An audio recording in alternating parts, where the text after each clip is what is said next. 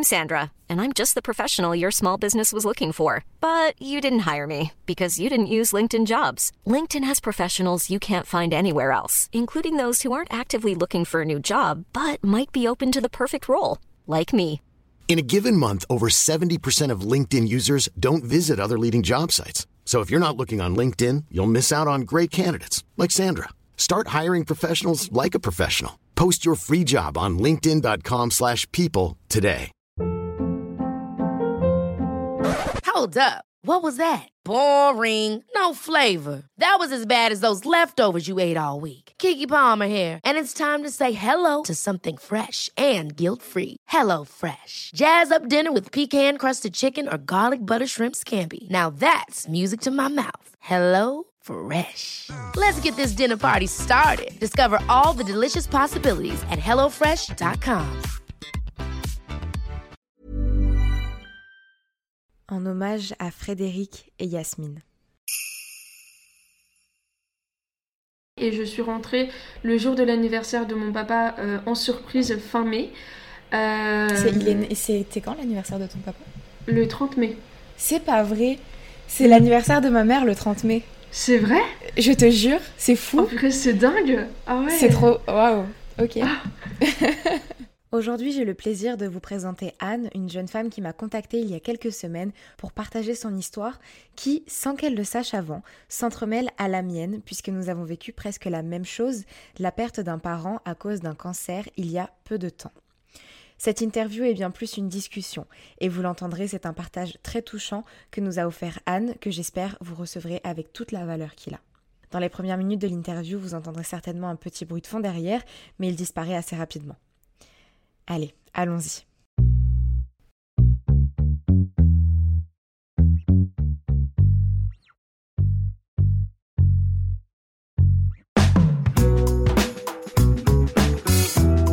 Vous écoutez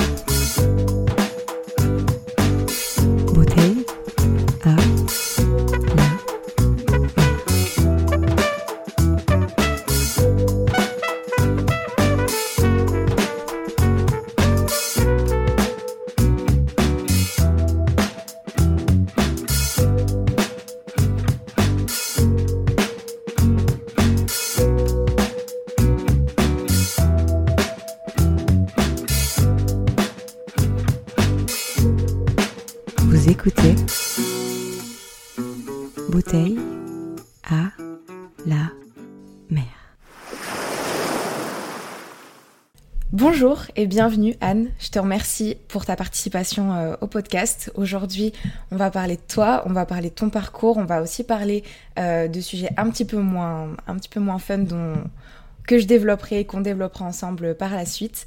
Euh, pour commencer, comme d'habitude, je vais te demander de te présenter aux auditeurs et aux auditrices qui ne te connaîtraient pas, s'il te plaît. Bonjour, alors moi c'est Anne, j'ai 21 ans et je suis étudiante en mathématiques et informatique appliquée aux sciences humaines et sociales. Et, euh, et voilà. Super. Alors comme tu le sais certainement, le but de l'interview, ça va être de, retracer ton parcours, euh, de parler un petit peu des étapes par lesquelles tu es passé dans ta vie. Euh, voilà, que ce soit positif, négatif, on va essayer de, balayer un petit peu tout ça. Et pour commencer, évidemment, on parle de l'enfance. Donc est-ce que tu pourrais me raconter un petit peu quel enfant t'étais et euh, quels souvenirs tu as de tout ça, de toute cette période? Alors euh, moi l'enfance, honnêtement je vais pas m'en plaindre, c'était, j'en garde de très bons souvenirs. Euh, J'avais une famille, euh, on s'aimait tous, euh, tous les quatre, on était comme dans un petit cocon. J'étais une enfant plutôt timide, surtout dans les situations sociales. J'éprouvais beaucoup d'anxiété, mais je ne savais pas à l'époque que c'était de l'anxiété. Et alors du coup, je me bloquais beaucoup et j'étais, on, on disait que j'étais juste timide, mais dès que j'étais avec quelqu'un avec qui j'étais à l'aise, voilà, j'étais moi-même quoi. Mais euh, sinon, en termes de souvenirs, euh, je garde beaucoup les, les voyages que j'ai faits avec mes parents. Euh, on a eu la chance d'avoir des parents qui nous emmenaient un peu partout, même dans les parcs. ça. Ouais, ouais, ouais. Même dans les parcs d'attractions et tout. Franchement, je, ouais, je vais pas me plaindre de mon enfance, j'en garde vraiment de très bons souvenirs. Et les petits côtés négatifs, franchement, ça passe, ça, ça reste à côté, j'y pense pas. Voilà. Et niveau de ton éducation, est-ce que tu pourrais dire ou est-ce que euh, tu penses que tu as été éduquée comme une fille, comme on éduque une fille? En tout cas, pas intentionnellement. Je pense qu'avec. Mm. Bah, c'était à l'époque on n'en parlait pas beaucoup on se rendait pas compte que c'était disons voilà c'est la société qui donne les codes du rose pour les filles et tout mais après moi mes parents m'ont jamais dit oh comporte-toi comme une fille ou voilà quoi. Ouais. Euh, c'était, euh, enfin par exemple, moi je sais que je passais mes week-ends euh, à jouer dans, dans, la boue, à la campagne, dans les ruisseaux, comme un, petit garçon manqué, mais j'aime pas du tout le terme. Enfin, mais c'était ça à l'époque, quoi. Et mes parents m'ont jamais fait de remarques. C'était disons que j'étais libre de, faire ce que je voulais. Après, pour les jouets, voilà, c'est ce qu'on m'offrait. Euh, J'y faisais pas attention, ça m'a pas ça m'a pas marqué. Puis par exemple, chez ma nounou, je jouais avec des petites voitures et personne me disait oh là là, tu joues avec des voitures, euh, c'est pas c'est pas pour toi voilà quoi. D'accord, donc je pense que ça a été un peu comme tout le monde finalement. C'était un peu influencé par euh, les codes de, de, la société, mais c'était pas intentionnel. Voilà, c'est ça. Ok, cool. Et t'as grandi où? Tu dis, tu parlais de la campagne, t'as grandi, euh, t'as pas grandi en ville? Non, j'ai grandi dans le Grand Est, près de Verdun. Ok, d'accord. Ça mais dans un, bah ouais, dans un village de 300 habitants, donc vraiment il n'y a pas grand ah monde. Ah ouais, c'est tout petit. oui. C'est cool, c'est trop bien. Euh, à cette période-là et aussi euh, par la suite, quel regard tu avais euh, sur tes parents et quel rapport surtout tu avais avec eux? J'ai toujours été vraiment très proche de mes parents c'était enfin c'était un peu comme mes copains bien sûr dans la mesure du respect hein, mais euh, c'était euh, j'ai jamais eu de problème avec eux euh, je partageais énormément de choses avec eux c'était disons que je m'en plaignais jamais de mes parents et autant l'un que l'autre ouais. Ah bah ça c'est cool euh, bah écoute, on va enchaîner sur l'adolescence, puisqu'il faut en parler, hein, ça reste quand même une période super importante, euh, surtout dans la vie d'une jeune fille, j'ai l'impression. Euh, comment ça s'est passé pour toi, ces, ces années-là? Bah en fait, ça a été un peu un gros contraste avec mon enfance, parce que dès l'entrée au collège, je me suis retrouvée finalement, je venais d'une école où on était 7 en CM2. D'accord. Très petit comité. Oui. et donc euh, là, je me suis retrouvée euh, bah, dans un collège. Euh, bon, il n'était pas si grand que ça, on était 400, hein, mais c'est, pour moi, c'était quand même beaucoup plus gros. Bah oui. Et donc, voilà, je, je, me suis retrouvée qu'avec deux copines. Et j'avais l'habitude d'être dans, dans, une espèce, enfin comment dire, dans ma zone de confort en fait. Euh, et là, euh, voilà, ça a été plus difficile, se faire de nouveaux amis, euh, c'était plus compliqué. Mm. Et d'ailleurs, bah, en sixième, justement, j'ai subi du harcèlement. Euh, de, de, en plus, ça venait de ma meilleure amie d'enfance et d'une autre fille, donc ça a mm. été un peu, ça a été très très dur. Je, je pleurais le matin avant d'aller à l'école, le matin, le soir en rentrant. Euh, voilà, c'est pas un bon souvenir. L'entrée, pour moi, l'entrée dans l'adolescence, c'est la sixième, donc, donc euh, c'est pas un très bon souvenir. Euh, donc après, j'ai, après tout le long du collège, j'ai essayé de me reconstruire de cette année très difficile, et ça n'a pas été facile. J'arrivais plus à être moi-même parce que mm. on avait passé du temps à me critiquer, à me rabaisser, donc c'était, c'était difficile. Et, donc euh, voilà, donc c'était l'adolescence, c'était pas, c'est pas un très très bon souvenir. Mais par contre, comme j'avais une bonne relation avec mes parents, voilà ce que ce que j'attendais moi, c'était de rentrer chez moi et d'être euh, avec ceux avec qui je me sentais à l'aise. Et d'ailleurs, de ce fait, j'ai jamais eu de euh, relation conflictuelle avec mes parents à l'adolescence. D'accord. Ça, ça c'est chouette. Ouais, ouais. Mais euh, c'est vrai que si j'avais eu une relation conflictuelle, là, j'aurais pu eu beaucoup de choses. oui, parce qu'en fait, tu avais ton cocon qui te protégeait de tout ce que tu vivais à côté, en fait. Oui, c'est ça. Au sein de ta famille. Mm.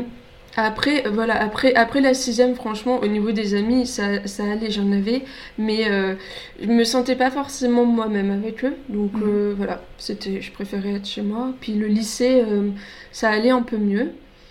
Et, mais après, moi, l'adolescence, tout ce que j'attendais, c'est d'entrer en études supérieures. Je, j'avais envie de tout recommencer à zéro, de laisser tout euh, derrière, et, euh, et voilà. Mm. Et tu parlais de ta meilleure amie qui t'a harcelé en sixième. Euh, comment t'as fait, du coup, par la suite pour avoir confiance de nouveau? Parce que j'imagine que c'est... Enfin, je, je suppose, tu vas me dire si c'est ça. J'ai l'impression que c'était pour toi une relation qui pendant l'enfance a été assez forte. Et puis après, quand tu grandis, les relations changent. Et puis, il y a les caractères qui font que on a tendance à être toxique l'une envers l'autre euh, à ces dans ces années-là. Euh, mais tu avais quand même confiance en cette personne-là, je, suppose. Comment ça s'est passé après pour toi de bah, déjà te détacher de cette relation et euh, aussi d'en créer des nouvelles sans avoir ce même schéma? Est-ce que c'était compliqué pour toi? Bah oui, puis en fait, c'était ma meilleure amie, c'était une personne qui était. Euh, donc nous, on venait de la campagne mhm. et le, lycée où j'étais, enfin le collège, c'était un, un collège privé.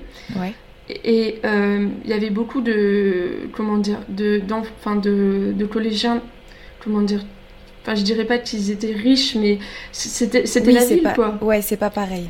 Oui. Mm. Et, euh, et en fait, elle a voulu leur ressembler. Et donc, pour moi, j'avais l'impression que moi j'étais encore dans, bah, euh, enfin, en arrière enfin j'étais encore moi-même quoi. Et je pense qu'elle elle le supportait plus. Et puis euh, et puis voilà. Donc c'est vrai que pour moi ça a été difficile parce que j'avais l'impression que j'étais pas je plaisais pas aux gens enfin j'étais pas une personne sympa ou enfin voilà. Donc après pour me faire d'autres amitiés je voulais plaire sans trop en faire mais j'étais pas forcément moi-même en fait. Voilà. Ouais, je comprends ce que tu veux dire. Ouais. C'est compliqué. T'as voulu, euh, comme tu dis, t'as voulu plaire alors que en fait c'était pas c'était pas ta personnalité. Mm. Comment ça s'est passé pour, euh, enfin plutôt, je vais reformuler. C'était quoi ton rapport au corps euh, à cette période-là, à l'adolescence? Bah là, comme beaucoup d'ados, euh, c'était un peu compliqué parce qu'avec la puberté, j'ai pris du poids. D'accord. Euh, mais c'est vrai qu'avant, quand j'étais enfant, je faisais pas du tout attention à moi. Mes parents m'ont jamais fait de remarques. Mhm. Donc quand je suis arrivée au collège et que les autres me faisaient des remarques, là, c'était aussi euh, une grosse claque.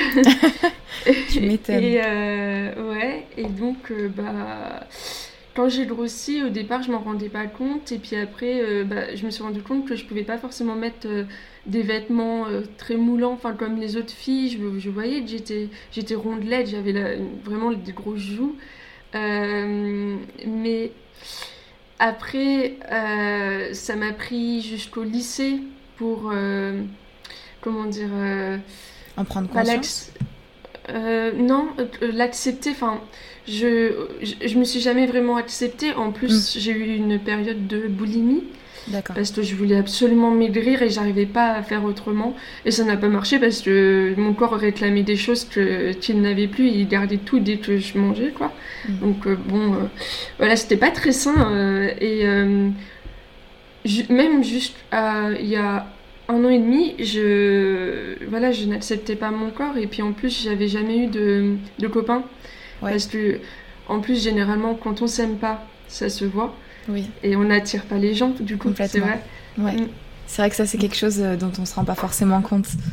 Et du coup, ça t'a demandé jusqu'au lycée pour euh, te sentir mieux dans ton corps, finalement. Ben, ça? Même pas, en fait. Genre, euh, il y a juste il y a, un an et demi, j'ai enfin Ah, c'est à partir vraiment de... Ok. À partir du moment où tu as rencontré quelqu'un aussi bah, à partir du moment où j'ai perdu du poids finalement. D'accord. C'est voilà. Bah tu te sentais peut-être plus toi. Hein c'est pas forcément euh, mauvais. Bah oui, ouais, bah oui, c'est mais c'est vrai que ça, ça, aurait été bien que je puisse m'accepter avec euh, ce que j'avais, mais j'ai j'ai pas réussi. Enfin, c'est je préférais quand je perdais du poids puis c'est vrai qu'en plus après on peut on peut s'habiller comme on veut, on, on s'aime plus, on est on est plus soi-même, je pense. Bah après, ça, euh, je pense que excuse-moi, je te, je te coupe. Euh, je pense que c'est aussi parfois une question d'identité. C'est quelque chose que, que, je vois pas mal sur, euh, sur la chaîne et sur le, podcast d'Esther Taïfé, je le mettrai en description, qui elle est coach euh, surtout en perte de poids mais sur plein d'autres aspects et qui parle d'identité en fait, qui dit tu peux être très très heureuse en étant une personne grosse parce que pour toi c'est qui tu es et tu peux être malheureuse en l'étant parce que c'est pas qui tu es, parce que tu te ressembles pas et t'as pas l'impression d'être vraiment toi-même, tu vois. Alors ça peut être influencé par la société, hein, forcément, on peut jamais vraiment euh, savoir euh, en quelle mesure c'est vraiment soi ou pas, mais je pense que c'est peut-être aussi un peu ce que tu as vécu et faut pas se culpabiliser de se sentir mieux en perdant du poids. Moi, je vois pas où est le mm. problème en soi, si, c'est mieux pour toi. Bah oui, puis c'est vrai que, ouais, et en plus, même au niveau des relations, euh, je, me sentais plus à l'aise parce que, je sais pas, je je pensais qu'on me enfin, même si je ne pense pas qu'on me jugeait sur mon poids, voilà, j'avais, je me sentais plus à l'aise vis-à-vis de ça. Et j'ai rencontré aussi quelqu'un, j'ai, mon copain d'aujourd'hui. Et ça, ça aide énormément, je, bah oui, c'est sûr, mm. c'est sûr. Euh, après le lycée, tu es partie euh, du coup en études supérieures. Qu'est-ce que tu as fait? Est-ce que c'était dur pour toi de trouver ta voie? Comment ça s'est passé? Eh bien, au lycée, je ne savais pas. Je voulais faire une formation en design, sauf que, en fait, il y allait avoir une réforme un an plus tard, ce qui fait que ça ne valait pas le coup que j'entre dès la sortie du lycée dans une formation de design. Donc, j'ai choisi d'aller en fac d'anglais parce que je pensais que ça allait m'apporter des choses. Ça m'a apporté des choses. D'ailleurs, j'ai découvert la fac, donc ça, c'est ça, c'est une expérience. Euh, et puis, euh, enfin voilà, la sortie du, lycée quand on sait pas trop faire, euh, quand on sait pas trop quoi faire, ben, je pense que c'est une bonne, solution. Et donc, j'ai validé un semestre pour avoir sur Parcoursup voilà, le fait que j'ai validé un semestre pour ma prochaine formation. Mais après, ça valait pas le coup de faire le deuxième semestre car il n'allait pas être comptabilisé finalement. Donc voilà, je, je, me suis arrêtée. Et donc, euh, il y a eu d'autres événements euh, dont je parlerai juste après, euh, qui ont ponctué toutes ces années d'études. Mais ça n'a pas, été, ça pas été facile. Mais après, j'ai choisi en fait de partir à Bordeaux. parce que, alors je viens du Grand Est, donc pour ceux qui ne se rendent pas compte, en fait, c'est carrément l'opposé. Moi, je viens du Nord-Est et là, c'est le Sud-Ouest. Donc, c'est assez loin, c'est à 800 km. Ah oui, quand même. Euh, oui. et donc, euh, et donc j'ai vraiment, comme avant j'étais à une ville qui était à une heure de chez moi, j'ai, euh, je me suis dit, c'est vrai que je, veux toujours être avec mes parents et comme ça, je, je, bah, je fais pas trop de rencontres avec ça en fait. Je, je voulais prendre confiance en moi parce que j'avais pas confiance en moi. Et je me suis dit que la solution, c'est vraiment d'être indépendante du mieux que je peux en partant loin. Euh, dans une ville que, que je connais pas et qui m'attire. Et donc, euh, donc voilà, l'année suivante, après mon année de fac, je suis partie en DN Made, donc c'est euh, une formation de design à Bordeaux. Ok. Et donc, je me suis rendu compte que c'était pas pour moi. D'accord. et du coup, tu as arrêté? Oui, j'ai arrêté au bout d'un mois et demi parce que je, me donnais vraiment à fond dans cette formation parce que c'était quand même euh, c'est très intense c'est un peu comme un rythme de prépa la, première année. Et donc parfois je travaillais euh, jusqu'à 3 heures du matin euh, je dormais très peu. Et mais au bout d'un moment je, me suis rendu compte vraiment que ça me rendait malheureuse parce que j'aimais pas ce qu'on faisait. C'était pas ce que je pensais et il y avait aussi le côté je veux, veux pas du tout dénigrer la formation en disant ça, mais j'avais besoin de, de, de, réflexion un peu mathématique, de, de faire, de, de, réfléchir. Là, c'est vraiment de la création. Bien sûr, on réfléchit à ce qu'on veut faire, le projet, tout ça, mais euh, il me manquait ça et je m'en suis rendu compte. Et, heureusement que j'ai essayé du coup. Mais euh, du coup, je me suis dit, ouais, c'est pas pour moi.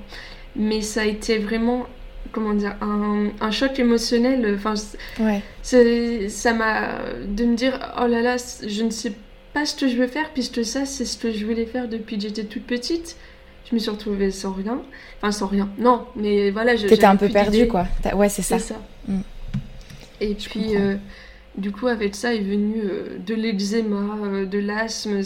Tout mon corps a traduit le stress que je ressentais. Ouais et, euh, et voilà, j'étais carrément défigurée à un moment. Enfin, c'était. Euh, ça n'a pas dû être facile à gérer. Non, parce qu'en plus, comme j'étais, j'étais vraiment défigurée, je n'osais pas sortir. Parce que j'avais peur que les gens me regardent. Je suis sortie une fois avec des lunettes de soleil et une écharpe euh, juste ici, en dessous du nez. et j'étais, j'étais pas à l'aise. Au départ, j'avais pas compris que c'était de l'eczéma. Donc je l'ai, je l'ai eu pendant deux semaines. Et puis après, voilà, j'ai pu traiter ça. Donc, mm. donc ça allait. Et puis, et puis après, j'ai voulu faire un service civique, mais j'ai été refusée. Euh, dans tout ce que j'ai postulé. Ah mince, pourquoi? Tu sais pourquoi? Ben non, euh, généralement on m'expliquait pas trop. Ou alors il y a une fois où on m'a dit que c'était parce que mon profil ne correspondait pas au profil de l'autre personne. Fallait que ce soit des, binômes dont la personnalité se complétait. En gros. Mhm. Après je sais pas si elle m'a dit ça pour pas me, me brusquer ou quoi, mais enfin c'est pas grave. Ouais, tu peux jamais trop savoir de toute façon. Bah oui, donc, euh, donc voilà, donc ça aussi ça a été un peu une déception parce que je voulais faire quelque chose. Et euh, finalement, après, euh, est venu le confinement malgré tout. Donc là, je.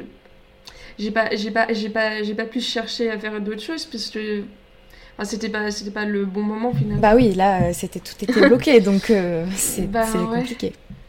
Donc, donc voilà, je, je, me suis réinscrite sur Parcoursup et donc aujourd'hui, je suis en, licence, en première année de licence de mathématiques et informatique. Voilà. Ce qui te manquait dans ta formation de, design. On va, on va enchaîner sur la deuxième partie de l'interview, euh, sur un point commun qui est pas très joyeux, mais qui est tel qu'il est. Euh, on a un point commun, c'est que nos, deux parents, donc moi, ma mère et toi, ton père, ont été touchés par le cancer et euh, nous ont quittés il y a peu de temps. Moi, j'ai perdu ma mère en mars 2019 et toi, tu as perdu ton papa fin octobre 2020, donc c'est très récent. Euh, tu as souhaité en parler, tu as souhaité partager euh, ce que tu as vécu avec moi, avec les personnes qui nous écoutent, qui nous écoutent pardon. donc déjà je te remercie. Moi-même je sais pas si j'en aurais été capable, donc bravo. Et donc voilà, donc ça faisait deux ans que ton père se battait contre la maladie. Comment tu as vécu ça en tant que fille, de voir euh, la fille de ton père, du coup, de voir euh, tout ce parcours-là et d'avoir euh, ce regard à la fois extérieur, mais aussi très impliqué, vu que c'est ton père? Comment ça s'est passé pour toi? D'abord, je voulais te remercier parce que ça me fait, ça me fait aussi plaisir d'en parler avec quelqu'un qui a vécu des choses similaires. Parce que c'est vrai que j'ai pas beaucoup de personnes autour de moi qui l'ont vécu, donc oui, moi ça a du sens. je, suis complètement d'accord avec toi. Donc, bah, d'abord, bah, c'est dur parce que c'est pas c'est pas dans l'ordre des choses. C'était ça, ça devait pas arriver si tôt normalement. Donc euh, alors donc pour revenir au début, euh, je, je, vais faire euh, je vais retracer le parcours de la maladie et donc je vais en parler au fur et à mesure. Donc mon père, il a été diagnostiqué d'un cancer en septembre 2018. Donc c'était à l'entrée de mes études supérieures. Donc euh, c'était l'entrée de mes études supérieures, c'était quelque chose que j'attendais depuis très longtemps. Mm. Donc là, ça a été complètement euh, freiné parce que c'est-à-dire que je sais qu'il y a certaines personnes qui vont se mettre en retrait, même si c'est leurs enfants, ils vont se mettre un peu en retrait et vivre leur vie euh, sans trop y penser, mais sans être dans le déni ni voilà, mm-hmm. enfin voilà. Mais mais moi, j'avais besoin d'être d'être avec mon, mon père, c'est-à-dire que dès que je finissais mes cours, je voulais rentrer chez moi euh, et le voir enfin c'était euh, voilà c'était j'avais besoin d'être avec lui parce que pour moi c'était important de profiter de tous les moments que j'avais à avoir avec lui. Mais après, je, me souviens qu'au tout début, je me rendais pas compte à quel point le cancer était grave. En fait, c'était un cancer euh, du rein métastasé au foie et au poumon. D'accord. Donc métastase, je le précise, c'est quand les cellules cancéreuses se déplacent en fait, en gros, pour faire simple. Ouais, ouais. Et donc, euh, et donc voilà, en plus on avait passé l'été en fait à s'inquiéter parce qu'il avait des, symptômes, euh, des bouffées de chaleur, une perte de poids complètement inexpliquée, euh, de la fatigue. donc, donc, mais on s'en doutait parce que en fait ma maman a eu un cancer du sein il y a 6 ans. D'accord. Elle, elle en a guéri. Et euh, donc, on s'en est douté parce que le cancer, on connaissait. Euh, et je me dis, finalement, tant mieux si on a eu le cancer de ma mère avant, pour, parce que le cancer, c'est vrai que pour certaines personnes, c'est vraiment un mot qui fait peur. Enfin, c'est. Euh, c'est voilà, il y en a. Ils, ils osent pas en parler, ils sont, ils sont complètement paralysés vis-à-vis de ça. Mm. Mais le cancer, c'est une maladie grave, comme une autre maladie grave. C'est, oui, complètement. c'est assez connoté ce mot-là, mais c'est dans les faits, ça, ça se soigne et malheureusement pas toujours. Mais ça reste une maladie comme d'autres en soi. Oui, c'est ça, voilà. Et donc, euh, donc voilà, on était quand même, euh, disons que le cancer de mon père, on l'a accueilli pas euh, avec avec, avec terreur. On l'a pas. C'était le cancer, c'est tout, c'est le cancer.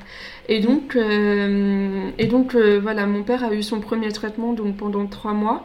C'était un traitement, ça a été le plus, comment dire, le plus violent de tous les traitements parce que c'était un... Alors pour ceux qui connaissent, c'est le Votrian, c'est très connu euh, dans le cancer du rein, mais alors c'est un traitement vraiment qui va, qui va le fatiguer, il a changé complètement physiquement, euh, les yeux tout plissés, les cheveux blancs, tout blanc.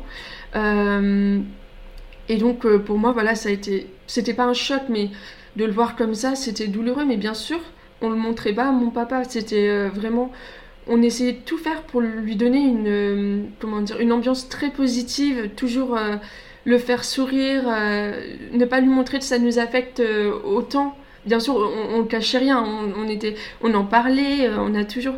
D'ailleurs, c'est ce que je conseille aux gens qui, qui sont dans la même situation que moi, c'est vraiment, euh, ou de, de, ceux qui sont atteints par le cancer, c'est vraiment d'en parler, de pas avoir de tabou, parce que de tout garder pour soi, c'est, ça rend la chose encore plus difficile. Je sais pas si toi, c'était pareil, euh, est-ce que tu en as beaucoup parlé euh? Alors moi, c'est complètement différent dans le sens où quand ma mère a été diagnostiquée, je vivais plus chez eux. Donc moi, je l'ai vraiment vécu, si tu veux, à l'inverse de toi, de l'extérieur. Euh, parce que j'étais même pas dans la même région et tout ça. Et euh, comme tu dis, j'ai pas mesuré l'importance euh, de, la maladie. Et c'est seulement à la fin, malheureusement, au moment où vraiment c'était dans des, au stade maximal, on va dire, que j'ai pris conscience et qu'on en a un peu plus parlé. Mais moi, j'étais dans la situation où ça me faisait peur d'en parler et où j'étais pas dans le déni mais je voulais faire comme si euh, c'était normal, entre guillemets. Je pense que c'était aussi le, le fait de, de, vouloir continuer une vie euh, comme avant, on va dire, tu vois, et euh, d'avoir peur de se plonger là-dedans. Mais c'était assez inconscient, donc je pense que c'est bien que tu le précises, mais malheureusement, des fois, c'est plus fort que soi. Bah oui, puis c'est mm. vrai qu'on a des situations différentes. Voilà, toi, t'habitais pas, t'avais ta vie. Moi, j'entrais seulement dans les études supérieures, donc c'est, j'étais encore différent. Voilà. Et t'étais d'autant plus proche de ton père, du coup. Oui, bah oui. Et euh, donc voilà, en plus chacun, euh, chacun gère ça comme il peut et, euh, et voilà, donc, donc tout le monde est différent. Et donc après ça, donc là je disais, oui, son premier traitement donc n'était pas efficace, son cancer continuait d'évoluer. donc en janvier, c'était mon anniversaire et euh, donc j'ai passé vraiment le pire anniversaire de ma vie parce que c'était, il était au plus bas avec ce traitement. C'était, je l'ai vu pour la première fois pleurer euh, comme pas possible. Et normalement, pendant un cancer, on, on, prescrit des antidépresseurs et lui ne les avait pas encore. Donc c'était vraiment une période très difficile pour lui. Je m'en souviendrai toute ma vie, je pense. Mais euh, mais voilà, après ça, il a changé de traitement, du coup. Et là, ça allait mieux. Et euh, du coup, on en a profité en mai 2019 mhm. pour aller euh, faire un, voyage à Amsterdam, euh, tous les trois. Donc ça, c'était... Mon père, il, s'est senti un peu revivre parce que c'était... on était tellement heureuse avec ma mère de le voir heureux, profiter du voyage à nouveau. Euh, c'était euh, franchement, j'en garde vraiment un très bon souvenir. Et d'ailleurs, c'est ce que vraiment, c'est grâce à ma maman tout ça parce que c'est toujours elle qui a su, euh, comment dire, positiver, mais pas pas dans pas positiver n'importe quand non plus, mais toujours voilà profiter du moment présent et faire tout ce qu'on peut pour pour profiter de, de lui. Et donc ce voyage, c'est elle qui, a voulu le, faire. Et donc après, moi, j'ai tout organisé et tout. On a, vraiment passé un chouette moment. Et, euh, vraiment, voilà, il, il, était en forme, ça faisait plaisir. Et donc moi, c'est pareil, bah, du coup, je me sentais mieux. Et donc après ça, même après ça, voilà, j'ai perdu du poids, j'ai voulu me bouger et tout. J'ai repris un peu... Euh, voilà, j'avais envie d'avancer. Et c'est comme ça que j'ai aussi décidé d'aller à Bordeaux. Euh, voilà, et donc euh, bah, l'été, l'été 2019, ça s'est plutôt bien passé. D'ailleurs, mes parents sont partis en vacances en Sicile. Et euh, bah, j'étais tellement heureuse pour eux aussi. Donc, voilà, je, je, vivais leur bonheur par procuration. donc ça me faisait plaisir. Et puis après, voilà, je suis arrivée à Bordeaux. Euh, bah, c'était pas facile, mais c'était ce qui était prévu forcément, d'être d'être à distance, c'était ce que je voulais. Mais bon, en fait, comme j'ai très mal vécu l'entrée, enfin non, la formation de design, j'avais beaucoup d'angoisse et donc le manque pour mes parents était d'autant plus fort finalement. Forcément, ouais. Bah. Et du coup, euh, on est. Quand je suis revenue du coup aux vacances de la Toussaint, on est parti euh, un petit week-end à Paris. Euh, donc c'est vrai qu'on a beaucoup voyagé ces deux dernières années malgré tout. Et, et, et, là c'était bien parce que c'était, disons, c'est Ever catch yourself eating the same flavorless dinner three days in a row? Dreaming of something better? Well, HelloFresh is your guilt-free dream come true, baby. It's me, Kiki Palmer. Let's wake up those taste buds with hot, juicy pecan-crusted chicken or garlic butter shrimp scampi. Mm. Hello Fresh. Stop dreaming of all the delicious possibilities and dig in at HelloFresh.com. Let's get this dinner party started. I'm Sandra, and I'm just the professional your small business was looking for. But you didn't hire me because you didn't use LinkedIn jobs. LinkedIn has professionals you can't find anywhere else, including those who aren't actively looking for a new job but might be open to the perfect role, like me. In a given month, over 70% of LinkedIn users don't visit other leading job sites. So if you're not looking on LinkedIn, you'll miss out on great candidates like Sandra. Start hiring professionals like a professional. Post your free job on linkedin.com/people today. Hey, it's Paige DeSorbo from Giggly Squad. High quality fashion without the price tag. Say hello to Quince. I'm snagging high-end essentials like cozy cashmere sweaters, sleek leather jackets, fine jewelry, and so much more. With Quince being 50 to 80% less than similar brands. And they partner with factories that prioritize safe, ethical, and responsible manufacturing. I love that. Luxury quality within reach. Go to quince.com slash style to get free shipping and 365 day returns on your next order. Quince.com slash style. Quality sleep is essential. That's why the Sleep Number Smart Bed is designed for your ever evolving sleep needs. Need a bed that's firmer or softer on either side? Helps you sleep at a comfortable temperature? Sleep Number Smart Beds let you individualize your comfort so you sleep better together. JD Power ranks Sleep Number number 1 in customer satisfaction with mattresses purchased in-store. And now, save 50% on the Sleep Number limited edition Smart Bed for a limited time. For JD Power 2023 award information, visit jdpower.com/awards. Only at a Sleep Number store or sleepnumber.com. La dernière fois où où mon père a vraiment été euh, comment dire, lui-même en voyage. ouais, après ça, c'était plus compliqué. Euh, donc euh, voilà, mais ce voyage, voilà, encore une fois, c'était c'était super. J'étais très heureuse de pouvoir profiter de ça avec lui, donc euh, donc voilà. Et c'est chouette que vous ayez pu le faire malgré tout. Ah oui, vraiment. Et et mon père, ouais, ça le rendait très heureux, donc donc, euh, donc voilà, c'est, ouais, je regrette pas du tout d'avoir fait tout ça. Et puis, euh, donc après, bah voilà, le temps passe, les traitements euh, toujours ne fonctionnent pas. et puis arrive janvier où là, c'est l'avant-dernier traitement. Mon père fait le scanner et ça ne marche toujours pas. Donc voilà, il reste plus qu'un traitement possible. Donc là, c'est, c'est très dur aussi. C'est vraiment très très très dur. Euh, j'étais à Bordeaux à ce moment-là en plus. Euh, j'étais pas, j'étais pas avec eux, donc ça aussi c'est difficile de pas pouvoir être proche d'eux euh, dans les moments difficiles. Et puis après, bah, je reviens pendant les vacances à nouveau, on profite à fond. Euh, mais là, c'est pareil, c'est bizarre parce que je l'accompagne. En fait, il n'avait pas eu de chimio jusqu'à juste à, ce moment-là. Avant, c'était juste des traitements. Euh, parce que chaque cancer euh, nécessite des traitements différents. Donc voilà. Et là, voilà, je l'ai accompagné à la, à la chimio pour, bah, pour pouvoir être avec lui. Et c'est vrai que ça m'a fait, ça m'a fait bizarre. Mais mon papa, c'était quelqu'un d'extraordinaire parce que il faisait, il faisait le. Comment dire il en rigolait quoi. Jamais il a rendu ça sinistre ou quoi. Enfin c'était, je me souviens on rigolait dans la chambre où, il se faisait euh, perfuser quoi. C'était, c'est, il y a même une photo de nous deux où voilà il fait, il fait le con. Donc euh, c'était, euh, voilà c'est pas non plus un mauvais souvenir, mais je suis contente de, l'avoir accompagné là dedans pour être auprès de lui. Ben, je l'ai fait une fois, hein, mais, mais quand même. Et donc après, je suis revenue en mars à Bordeaux il y a eu le confinement et euh, ça, ça a été dur parce que j'ai pas pu rentrer chez moi. Mhm. Euh, parce que j'avais très peur de contaminer mon père. Et à ce moment-là, il n'y avait pas encore les, tests PCR euh, aussi accessibles qu'aujourd'hui.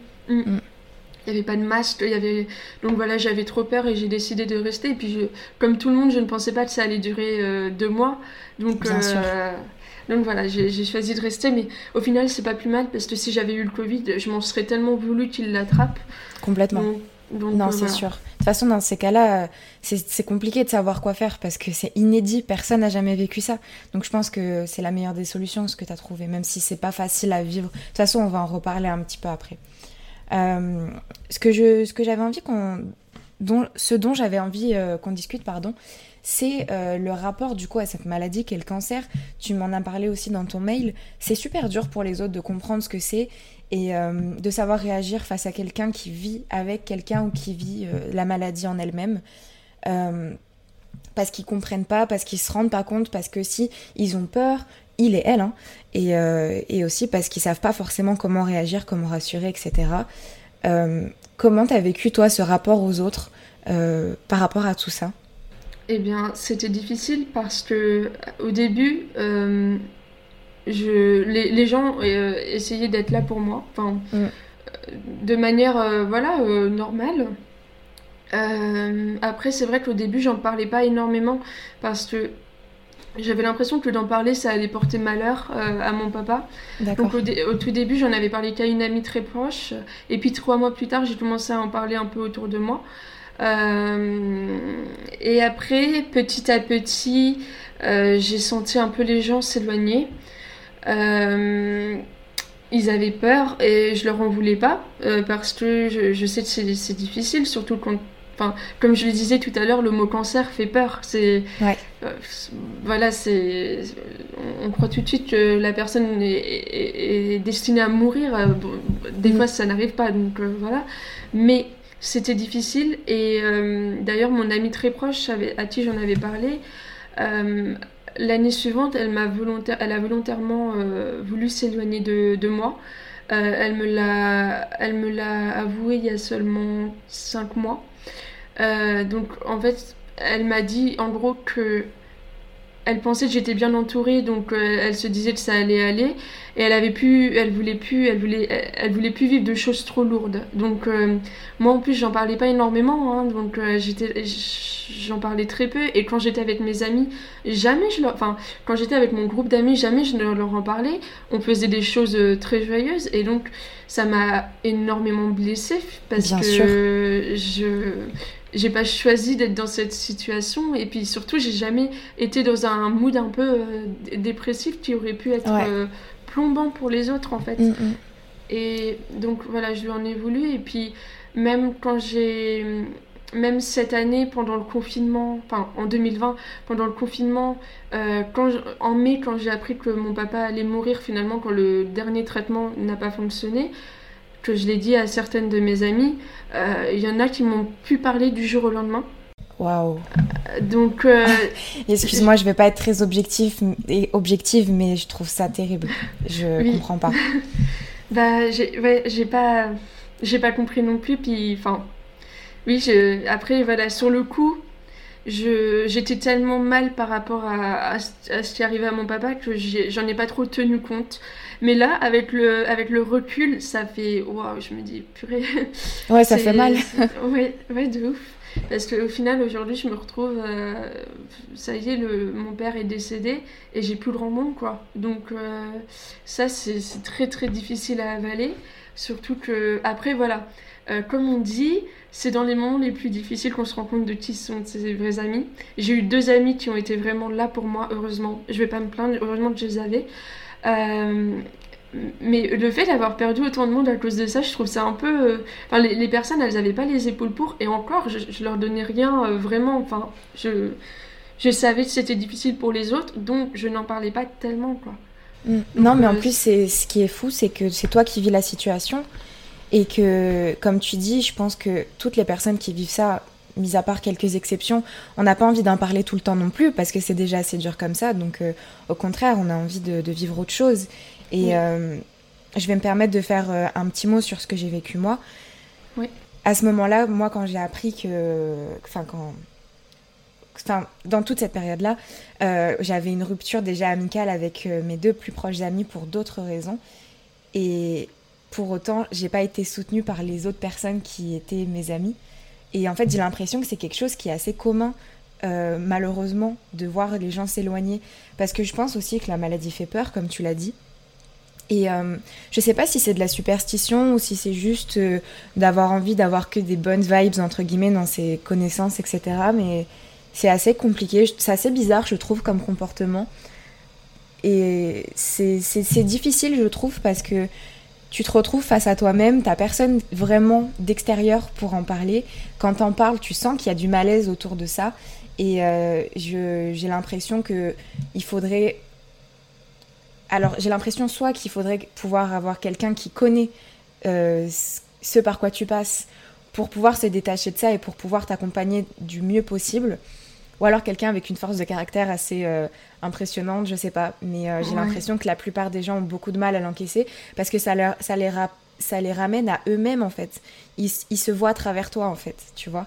Et, mm. euh, et, Ils s'imaginent euh, que c'est très insurmontable. Euh, c'est ça en fait. Et je pense qu'ils font tellement ce rapprochement entre ce que toi tu vis et ce que eux ressentent vis-à-vis de ça et comment eux ils pourraient le gérer, etc. Enfin, je sais pas, après c'est des hypothèses, mais j'ai l'impression que dans ces moments-là, on devient très égoïste en fait. Tu vois. Et il faut vraiment avoir des amis depuis peut-être très longtemps ou qui ont une espèce de force de caractère assez c'est dur à expliquer, mais euh, qui ont une force de caractère euh, suffisante pour pouvoir euh, te porter au-delà de ça, tout en tout en restant eux-mêmes en fait. Enfin, je mm. sais pas si c'est peut-être un peu, c'est peut-être très brouillon ce que je raconte. Hein. Mais des personnes très empathiques, mais qui se mettent à, qui s'imaginent vraiment à ma à, notre place et qui se disent, oui, c'est pas le moment de les lâcher, de les laisser. Enfin, moi, j'ai une amie d'un an qui m'a vraiment soutenue, d'un an seulement, alors que mon amie de, y a, de 8 ans, elle m'a lâché quoi. C'est comme quoi. Mais, mais c'est ça. Même, je me souviens que malheureusement, moi j'ai des amis un peu autour, euh, enfin un peu partout en France et euh, j'ai une amie qui, qui date depuis euh, quasiment 15 ans, je crois. Enfin, ça fait très longtemps qu'on qu'on se connaît. On s'est un peu éloigné, etc. par la distance, mais la seule chose que j'ai eue de sa part, c'est un message de soutien sur Facebook que n'importe qui aurait pu m'envoyer, tu vois. Ah et c'est fou, en fait, ce genre de, réaction, parce que tu t'attends à ce que les gens t'appellent, tu t'attends à ce que les gens viennent te voir. Euh, même dans des moments où j'étais en conflit, par exemple, avec deux amis très proches pour quelque chose aussi d'important, mais pas d'aussi important que le décès de, ma mère, tu vois. Surtout que c'est des personnes qui la connaissaient. Et j'ai juste eu un message que j'ai même pas reçu d'ailleurs, mais personne m'a appelé, personne. Enfin, tu vois, on s'attend peut-être à des choses que les gens peuvent pas nous donner, et je pense que c'est ça aussi qui est super décevant. Bah oui, oui, oui. Et euh, quand même, tu as réussi à avoir du soutien euh, malgré tout Alors, comme tu dis, j'ai eu du soutien, mais de la part de quelqu'un que je connaissais depuis euh, l'année en cours, en fait. Tu ah vois De la part de, deux personnes, je dirais, et de mon copain à ce moment-là. deux de mes collègues, pour les citer, Jodie Allison, que j'ai pu interviewer au tout début du podcast. Ça a été les deux personnes qui m'ont le plus soutenue alors que je venais de les rencontrer, en fait. Et ah aussi mon copain, bien sûr, mais ça, c'est une autre échelle. Ah, Donc, comme quoi, Mm, mm. C'est bizarre, mais bon, bah c'est dur à expliquer. Moi d'ailleurs, mon copain, euh, au départ, enfin, pendant, pendant longtemps, il n'était pas d'un très bon soutien. Euh, mais il le sait, il le sait. Euh, d'ailleurs, s'il écoute, il écoute ça, il le sait. Parce qu'on en avait parlé. Maintenant, il me soutient énormément et je suis très heureuse de l'avoir parce que j'ai c'est pas que j'ai plus que lui, mais il me reste plus grand monde et lui, voilà, il est là. Donc, mais au départ, voilà, pareil, pareil que pour les autres, le cancer, ça fait peur. Et puis, euh, comme euh, moi, je moi je connais rien, alors je me mets en, retrait, je dis rien. Et puis voilà, c'était ça un ouais, c'est ça. Donc, euh, sauf que voilà, j'ai passé le confinement avec lui et en fait, je me sentais, j'avais peur de, enfin, je me sentais mal de d'être mal vis-à-vis de lui parce que enfin j'avais l'impression que c'était trop euh, dur pour lui. Enfin pas dur mais, euh, non, mais c'était gênant voilà ouais je comprends tu te sentais pas à l'aise. Après ça euh, c'est le ressenti hein, ça ment pas en général. Bah, ouais, si tu te sens pas à l'aise d'en parler c'est que la personne n'est pas à l'aise de l'écouter aussi. Ouais c'est ça. Mm. j'imagine.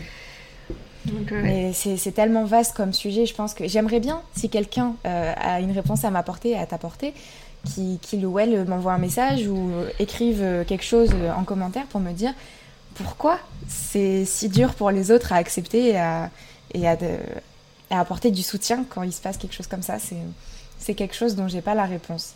En plus, je pense aussi qu'ils il croient qu'on a euh, déjà du monde autour de nous. Oui, donc pour, pour, leur bonne conscience, voilà, ils se disent, mais elle est bien entourée, donc euh, ça va aller. Si moi je suis pas là, c'est pas grave. Mais au final, quand tout le monde fait ça, bah voilà, t'as plus personne, quoi. Exactement. Je suis mm. complètement d'accord. Euh, donc c'est ce que tu disais. Toi, tu as vécu le confinement avec malheureusement la maladie de ton père. Donc ça a été, j'imagine, très compliqué parce que tu ne pouvais pas aller le voir. tu pouvais pas laisser les autres aussi aller le, aller le voir. Enfin, voilà, c'était très délicat. Comment ça, ça, ressemble à quoi en fait un confinement dans ces circonstances-là? Et, euh, et bon, en as parlé un petit peu, mais comment tu as, vécu le fait de devoir restreindre tes visites à cause de la crise et par la peur de le contaminer? Euh, bah, c'est très difficile parce qu'en plus, voilà, on avait le, le contexte du Covid où, où tout était, vraiment incertain. On savait pas, euh, on savait pas si ça allait, euh, comment dire, disparaître. en plus, pendant le premier confinement, je sais plus jusqu'à quand, mais il n'y avait pas de masque. Il y en avait. Bah, jusqu'à, je crois, après l'été. Hein. Ça a été très tardif à arriver les masques. En tout cas, dans, dans, avant, dans les ben, en fait, il me semble qu'il y avait. Le... C'était encouragé de mettre des masques. Mais euh, pendant un moment, c'était euh, non, ça sert à rien, c'est que pour les gens malades, etc. Enfin, ça a mm. été super euh, irrégulier. Voilà, on savait pas ce qui protégeait vraiment, ce qu'il fallait faire, donc voilà, c'était compliqué. Et puis pendant le confinement aussi, c'est là que j'ai appris que le dernier traitement de mon père n'avait pas fonctionné. donc j'étais à distance et ça, ça a été dur, quoi. Je, voilà, je, venais d'apprendre que mon père allait décéder, quoi, bientôt, qu'il n'y avait plus de traitement. Et aussi, ce qui a été compliqué, c'est que mon père aurait pu bénéficier d'un traitement expérimental, euh, être suivi dans son cas par des, chercheurs et des professeurs en France, sauf que tous ces chercheurs étaient euh, euh, concentrés sur le Covid. Donc, euh, donc euh, voilà. Après, je dis pas qu'il aurait, euh, que ça aurait marché ou quoi, mais peut-être qu'il aurait pu vivre un peu plus longtemps. T'as toujours cette incertitude. Voilà, c'est ça. Mais après, voilà, je, je reste pas coincée dessus parce que ça sert à rien. Mais c'est voilà, j'y pense parfois parce que il y, a y a aussi quelqu'un qu'on connaît qui a le même cancer que mon père, qui vient de bénéficier justement de ce traitement il y a pas longtemps. Donc tu te dis ah ouais papa il n'a pas eu droit à ça quoi. Donc euh, c'est voilà c'est mais bon. C'est comme ça ça. sert à rien de se focuser dessus. Voilà oui voilà c'est ça. Donc euh, donc euh, voilà je suis ensuite alors j'ai appris cette nouvelle le 4 mai et je suis rentrée le jour de l'anniversaire de mon papa en surprise fin mai. C'était quand l'anniversaire de ton papa? Le 30 mai. C'est pas vrai. C'est l'anniversaire de ma mère le 30 mai c'est vrai? Je te jure, c'est fou. En vrai, c'est dingue. Ah ouais. C'est trop. Waouh. Ok. Ah. c'est drôle. Ah ouais, ah ouais vraiment. C'est. Euh, ouais, alors du coup, voilà, je suis rentrée euh, ce jour-là. Il était très touché. Mais alors, j'ai eu un, un, choc parce que je l'avais pas vu depuis trois mois. Et physiquement, il avait perdu beaucoup de poids. Euh, il avait en trois mois, euh, alors quand je l'ai quitté, il était tout blanc au niveau de, ses cheveux, ses sourcils, ses cils. Et là, je l'ai retrouvé avec un peu euh, du gris. Il, il, avait vraiment maigri et ça m'a fait drôle parce que, en plus de ça, avant, il marchait beaucoup. Enfin, il était normal quand je l'ai quitté. Et là, quand je l'ai retrouvé, il était dans son fauteuil et en peignoir. Enfin Voilà, ça a été un petit choc. J'ai rien montré à mon papa. Euh, mais en plus, j'étais vraiment très heureuse de le revoir.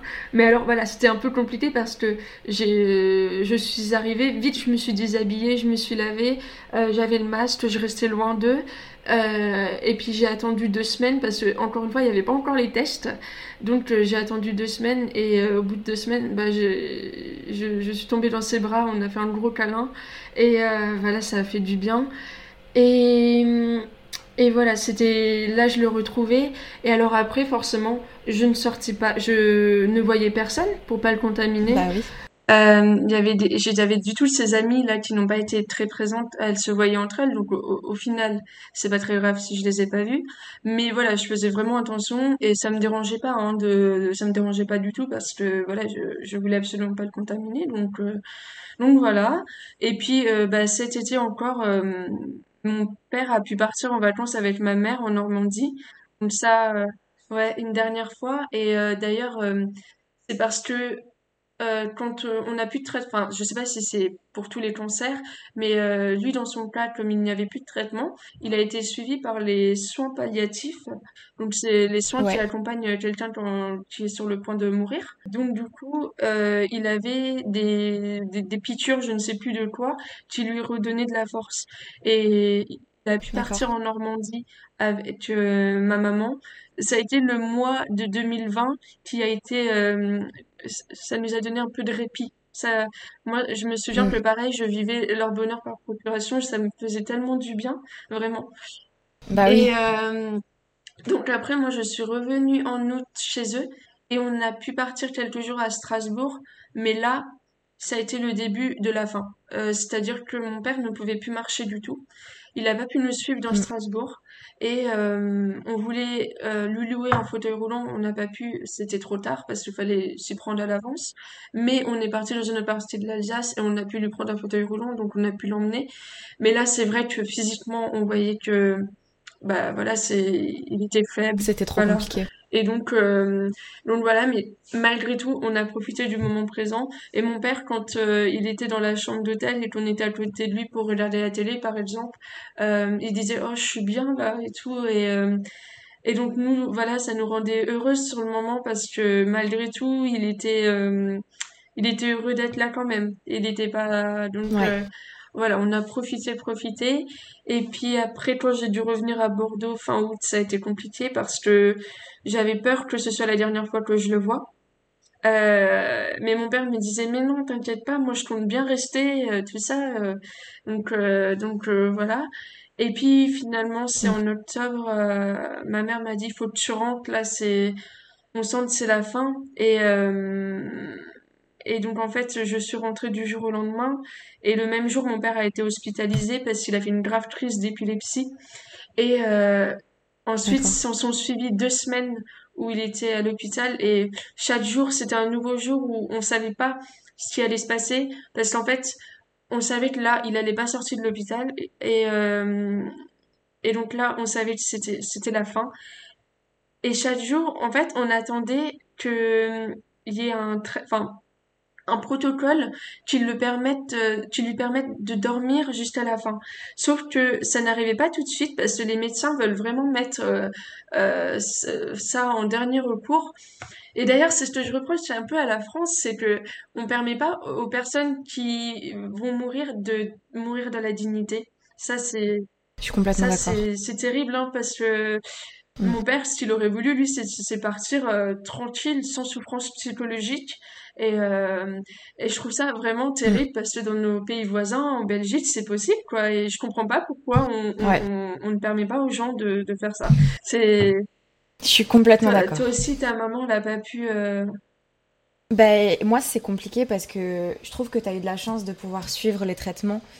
Euh, alors je sais pas si c'est parce que je ne voulais pas l'entendre ou si parce que euh, ben, on me le disait pas, mais j'ai pas tout à fait suivi exactement quel traitement allait à quel moment.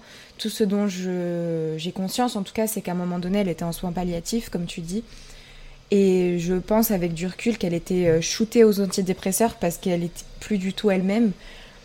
Et euh, je sais pas du tout si elle a pu bénéficier de ce traitement-là pour s'endormir c'est la sédation. Euh, D'accord. Je sais pas. D'accord. Franchement, j'en sais rien. J'espère, mais je t'avoue que je me fais pas trop d'illusions. la seule chose dont je me souviens, en tout cas, c'est qu'à un moment donné, j'étais allée la voir. C'est la dernière fois que je suis allée la voir d'ailleurs. Et elle a demandé à l'infirmière qui s'occupait d'elle d'avoir un entretien privé avec elle. Donc elle m'a fait sortir, moi et mon père, de la chambre. Et je suppose, la connaissant, qu'elle a demandé quelque chose dans ce genre-là parce qu'elle sentait que voilà, ça commençait à, être trop dur et qu'elle euh, allait bientôt partir. Et d'ailleurs, euh, une semaine après, c'était, fini. Mais euh, je, je t'avoue que je sais pas. Et c'est assez, assez frustrant de pas savoir exactement les circonstances. Parce que moi, en fait, on m'a juste appelé et, on m'a dit à, 20h le soir, voilà, c'est fini, quoi. Et je sais pas si elle dormait, je, j'en sais rien. D'accord. mais je suis complètement d'accord pour dire que. Parce qu'elle aurait aimé, je pense, j'en suis même sûre, pouvoir choisir à quel moment euh, voilà, elle, voulait, elle voulait stopper et, et, pas aller dans les extrêmes dans lesquels elle a dû être. Parce que et puis aussi être entourée, être entourée par exemple, mourir exactement. en étant entourée. Quoi. C'est ça, exactement, parce que finalement, elle est partie toute seule dans sa chambre d'hôpital. Et je, je, suis persuadée, et d'ailleurs, elle était infirmière, et euh, ça faisait des années qu'elle faisait ce métier. Et euh, plusieurs fois, même si c'est pas très légal, elle m'a dit Mais s'il te plaît, injecte-moi de la morphine si jamais à un moment donné c'est trop dur. Mais malheureusement, euh, elle était hospitalisée et, voilà, c'était trop compliqué. Mais euh, même elle, en tant qu'infirmière, elle avait conscience que c'était pas, pas juste et, et, pas décent de partir sans pouvoir euh, définir. Et surtout quand tu es très malade, quoi. Il y a un moment donné, je pense qu'il faut laisser la dignité aux gens et, et, leur permettre de vivre leur mort comme ils le veulent, en fait. Bah oui, surtout que tu sais que tu vas mourir, c'est juste horrible. Bah oui, exactement. elle le savait comme ton père le savait. Ouais, ouais, ouais. Mm. Et c'est euh. et c'est marrant parce que comme tu dis, euh, moi mon père était aussi n'était plus lui-même. Et euh, ce qui était très douloureux, c'est que on essayait en fait de capter son attention pour avoir juste un regard, genre il était toujours le regard un peu dans le vide, il parlait, mais on sentait que même si les premières fois où on est allé le voir à l'hôpital, il était heureux de nous voir. Et d'ailleurs je me souviens la enfin quand je suis arrivée en gros, ma mère, pour cacher le fait qu'elle s'inquiétait pour lui, euh, elle a dit que j'étais revenue pour lui faire une surprise. Et, du coup, en fait, je me souviens qu'il avait raconté à toutes les infirmières, euh, oh, ma fille est revenue euh, pour me voir, elle m'a fait une surprise. Et quand je suis arrivée, il m'a regardé d'un long regard très profond et il, a tendu ses bras et, bah, j'ai fondu en larmes forcément. Hein. C'était mm. très, très, très touchant. Et mm. après ça, c'était très très difficile de capter son regard. C'était, on sentait que finalement on n'était plus suffisant et ça se comprend. Qu'est-ce que tu, qu'est-ce que t'as à attendre euh, quand t'es ton, ton lit de mort, t'attends juste la mort? C'est juste, euh, je trouve ça juste horrible en fait. Et euh. Et euh, donc après, en fait, il était pris de d'angoisse très profonde. Il était très agité, et c'est pour ça que les médecins lui ont administré la sédation parce que ils voyaient qu'il souffrait psychologiquement. Et donc, euh, et donc voilà, ils lui ont mis la sédation. Et ça aussi, c'était difficile parce qu'on venait le voir tous les jours. Mais alors pardon pour les détails, mais c'était on entrait, on croyait qu'il était mort parce qu'il avait les joues toutes toutes creusées, il dormait la bouche grande ouverte et les yeux mi-clos. Donc c'était ça n'a pas dû être simple de le voir comme ça. Voilà, ouais. Surtout que, voilà, il dormait, on savait pas ce, qui, ce, de, ce dont il rêvait. enfin, c'était, très dur. Et puis après, euh, après, au bout de deux semaines à l'hôpital, il est décédé. Euh, et moi, j'ai toujours un peu mal au cœur parce que je me dis qu'il est décédé à 3 heures du matin, seul, euh, le soir, dans, dans son lit d'hôpital.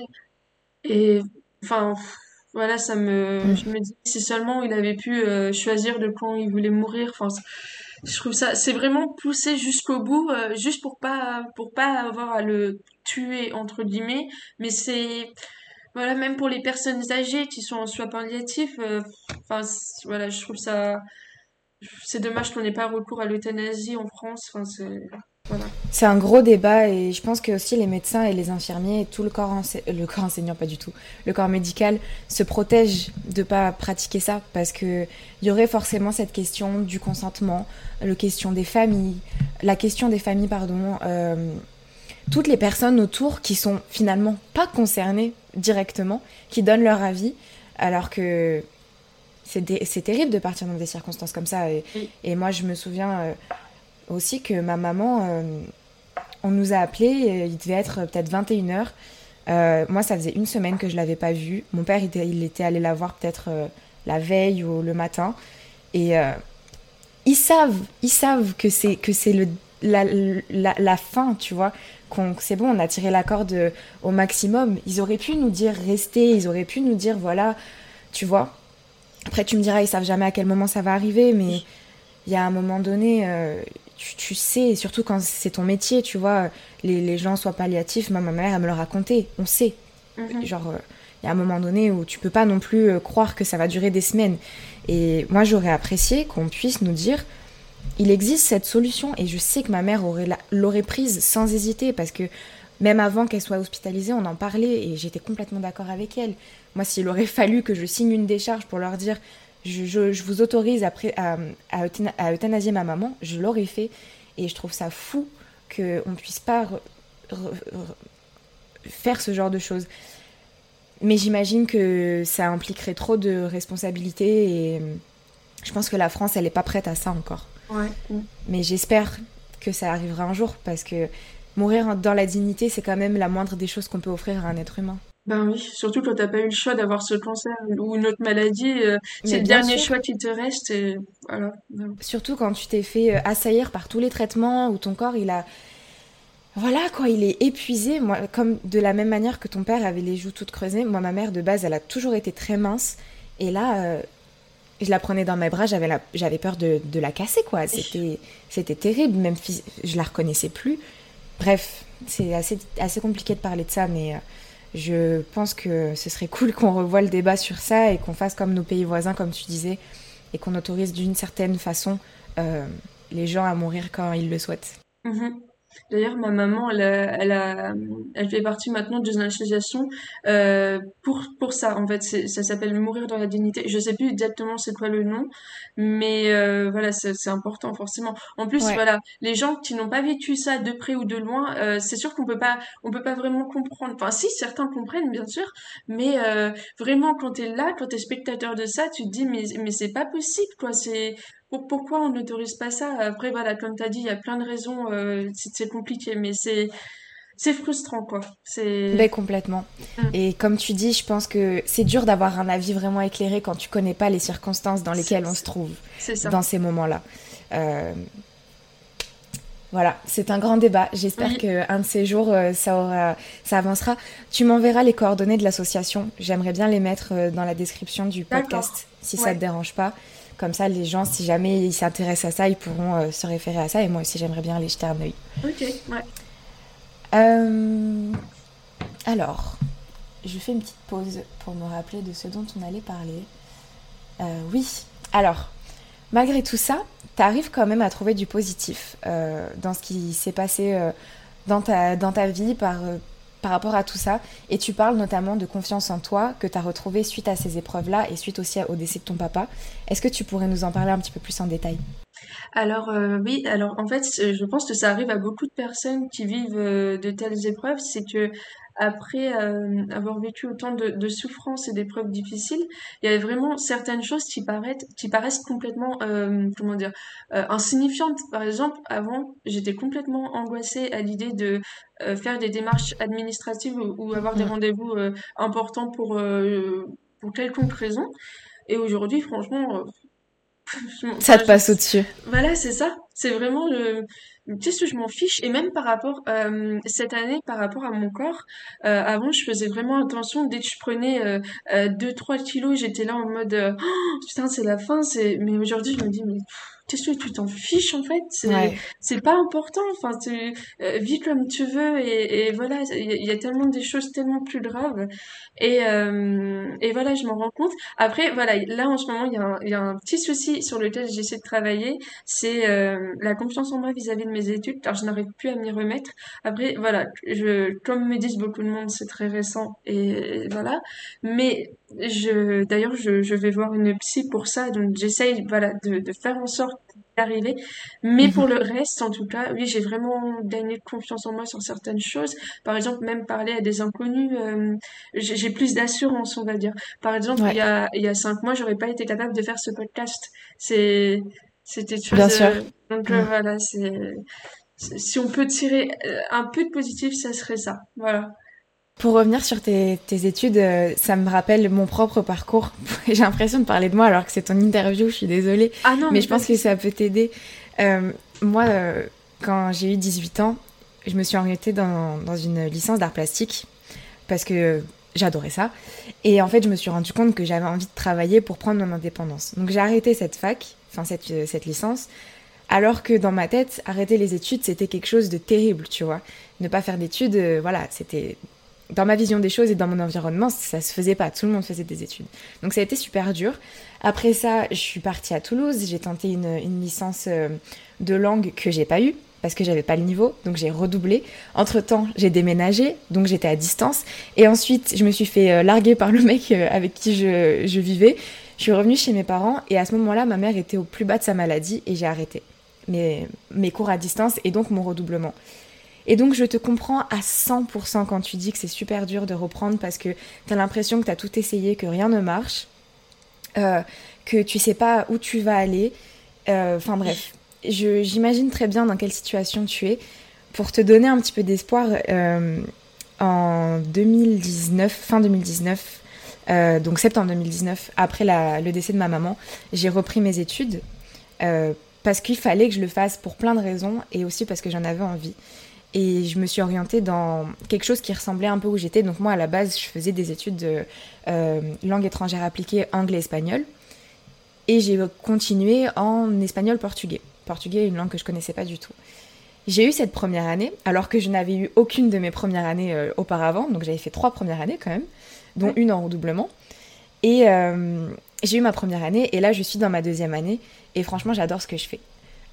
et je pense qu'il faut que tu que tu penses au fait que il faut se mettre petit à petit, il faut se remettre le pied à l'étrier comme on dit, et euh, essaye de tenter une, une voie qui te plaît dans la mesure du possible, même si c'est quelque chose voilà, où t'es pas trop trop sûr, tente, quitte à changer, quitte à réessayer, quitte à... Voilà, tu vois, t'es pas obligé d'avoir un parcours linéaire, et euh, moi aujourd'hui, j'ai des petites idées de ce que je veux faire. J'ai envie de faire un master en traduction, j'ai envie de faire plein de choses. J'ai ce, podcast aussi. Mais je me dis, si dans trois ans j'ai envie de changer, bah, je changerai, tu vois. Quitte à faire des travaux, des travails euh, alimentaires à côté, en soi, le plus important, c'est le parcours, c'est le chemin, c'est ce que tu apprends. Et même si aujourd'hui tu es perdu et tu as l'impression d'avoir rien réussi, tout ce que tu as vécu avant, ça va t'apprendre forcément quelque chose. Et, euh, et franchement, c'est plus une force qu'autre chose parce que les gens qui ont un parcours linéaire, c'est top pour eux. Mais ils n'ont pas vécu tout ce que tu as vécu, tu vois. Et, euh, et bon, tu feras ce travail avec ta psy et avec toi-même. Mais en tout cas, euh, je comprends ce que tu vis et sache que je suis sûre que tu vas t'en sortir. Et en plus, avec tout ce que tu as vécu, c'est que du plus, je pense. Si en plus c'est vrai euh, que c'est du coup là c'est la première fois que je suis dans enfin, je vais être dans mes études sans le cancer à mon papa. Donc ça va être mm. la première fois où je vais avoir une, le fond de stress euh, dans Bien sûr, malheureusement. C'est assez nouveau, ouais. C'est du coup. Bah oui. Parce que du coup, tu vas pouvoir euh, prendre tes études pour qu'elles sont et vivre toute seule, en fait, finalement. Genre, vivre pour toi, on va dire. Mm-hmm. et, euh, et, franchement, je pense que c'est en réessayant et en te remettant un peu dans le truc, avec de l'aide à côté, que tu vas pouvoir te, te trouver un petit peu plus. J'en suis persuadée.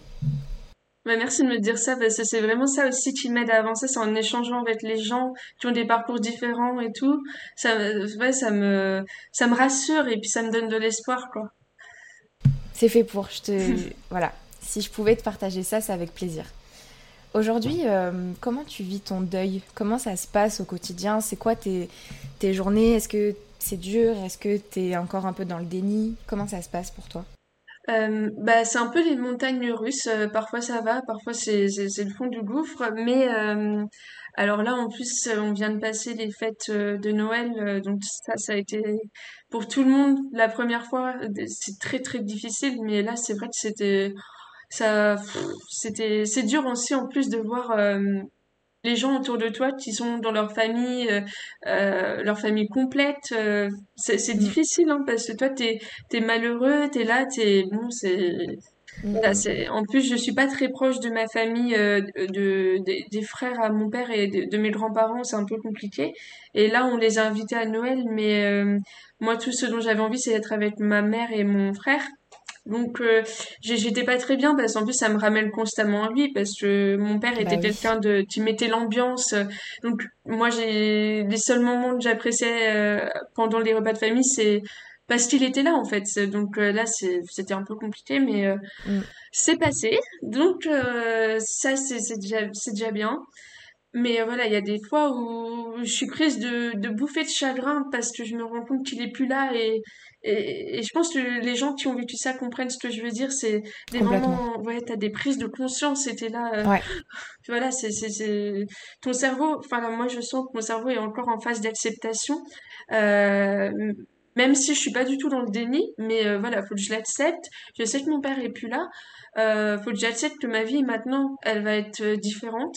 Euh, oui, il y a des choses qui vont changer, mais voilà, mon, mon cerveau faut qu'il s'adapte et, euh, voilà. Donc euh, après, je pense que alors euh, alors hier autant hier j'étais pas bien, aujourd'hui ça va, mais mais je pense que je vis mon deuil quand même de manière plutôt bien, on va dire. Enfin, je suis pas dans le déni, je suis pas, je, je suis pas euh, renfermée sur moi-même. Je, voilà, je fais ce que, ce que je, je peux en tout cas, et Mm.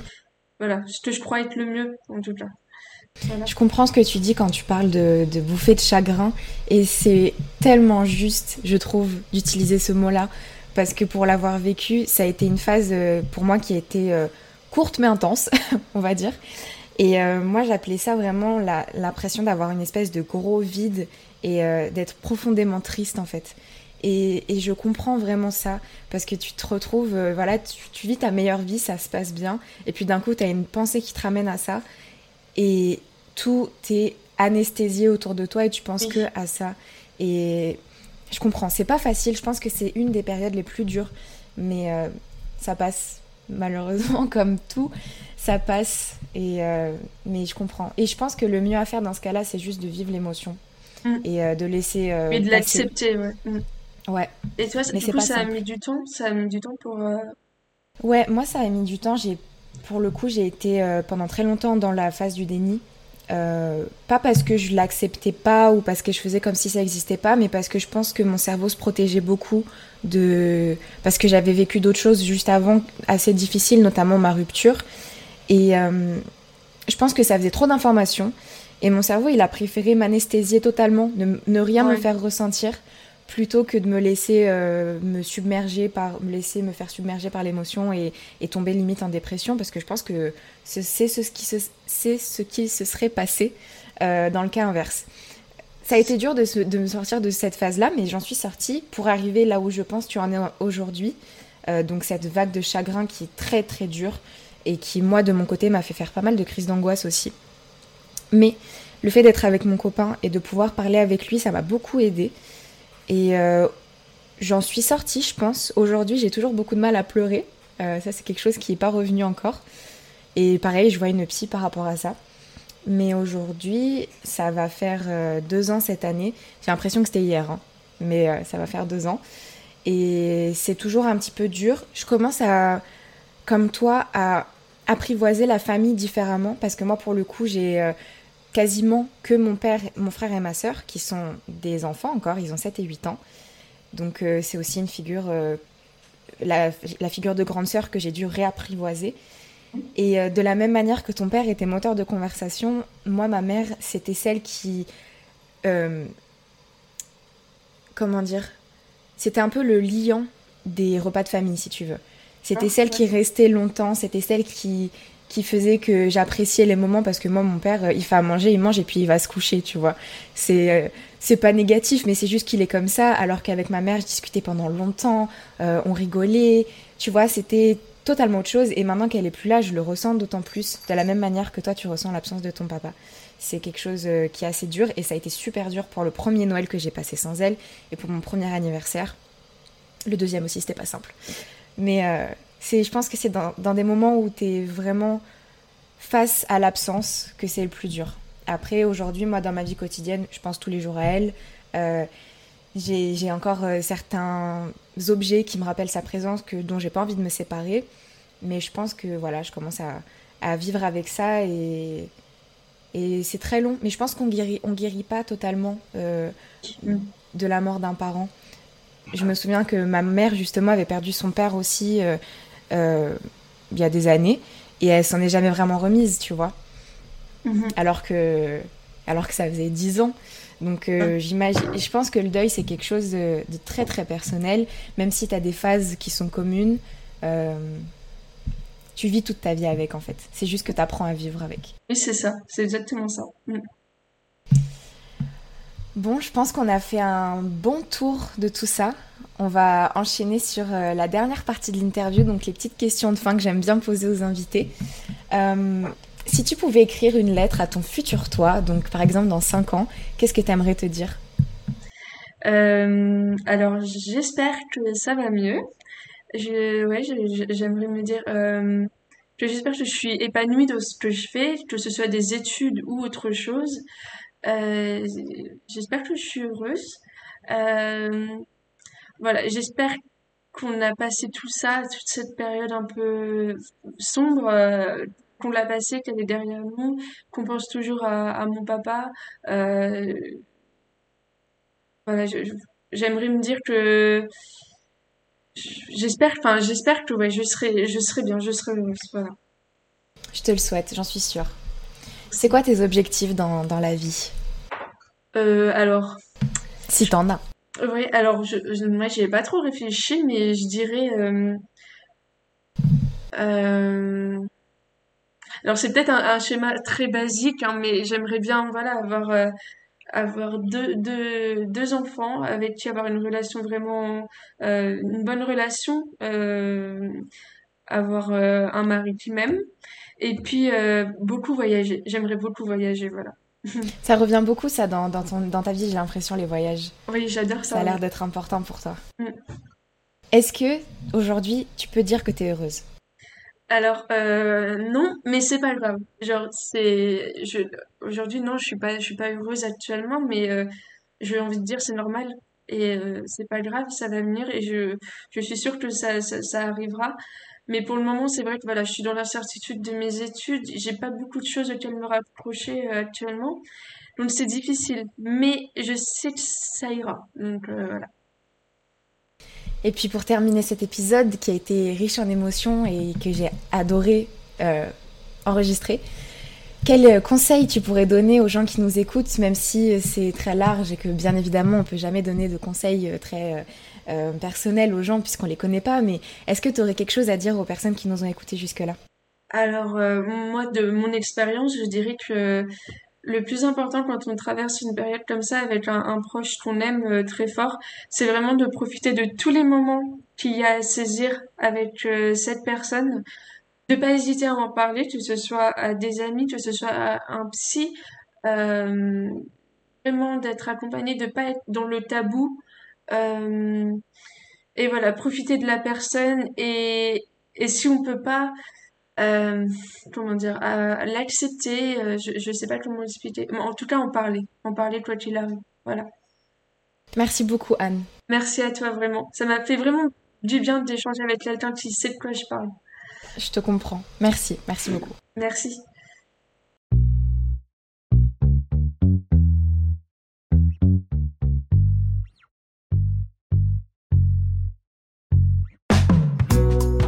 Merci à toi d'avoir écouté cet épisode jusqu'au bout, j'espère qu'il t'a plu. N'hésite pas à venir t'abonner à l'Instagram du podcast pour avoir toutes les informations et pour pouvoir participer au sondage avant les épisodes. Tu peux aussi participer à une interview si tu as envie de partager ton parcours et si tu as des choses à raconter, l'email contact est dans la description. Je te rappelle que le podcast est disponible dès maintenant sur YouTube et que tu as toutes les IGTV des interviews sur Instagram. Je te laisse mettre 5 jolies étoiles sur Apple Podcast avec un petit commentaire pour soutenir la mission. Je te remercie encore une fois et je te dis à très vite dans un prochain épisode de Bouteille à la mer.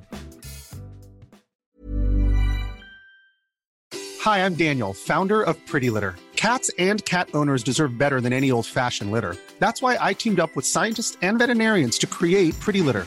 Its innovative crystal formula has superior odor control and weighs up to 80% less than clay litter. Pretty Litter even monitors health by changing colors to help detect early signs of potential illness. It's the world's smartest kitty litter. Go to prettylitter.com and use code ACAST for 20% off your first order and a free cat toy. Terms and conditions apply. See site for details. Ever catch yourself eating the same flavorless dinner three days in a row? Dreaming of something better? Well, HelloFresh is your guilt free dream come true, baby. It's me, Kiki Palmer. Let's wake up those taste buds with hot, juicy pecan crusted chicken or garlic butter shrimp scampi. Mm. Hello Fresh. Stop dreaming of all the delicious possibilities and dig in at HelloFresh.com. Let's get this dinner party started. Planning for your next trip?